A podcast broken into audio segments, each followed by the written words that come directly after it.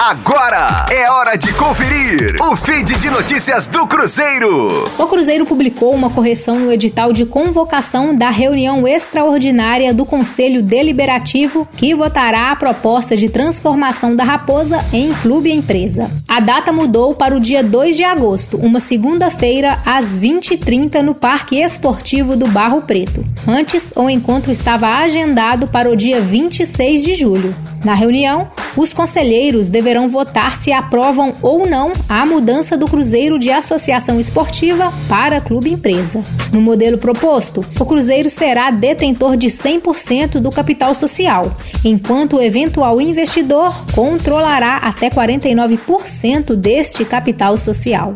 O Clube Estrelado segue se movimentando para quando for aprovado o projeto de lei que está em discussão na Câmara dos Deputados, que institui a Sociedade Anônima do Futebol. Com as informações do Cruzeiro, para a Rádio 5 Estrelas, Letícia Seabra. Fique aí! Daqui a pouco tem mais notícias do Cruzeiro. Aqui, Rádio 5 Estrelas.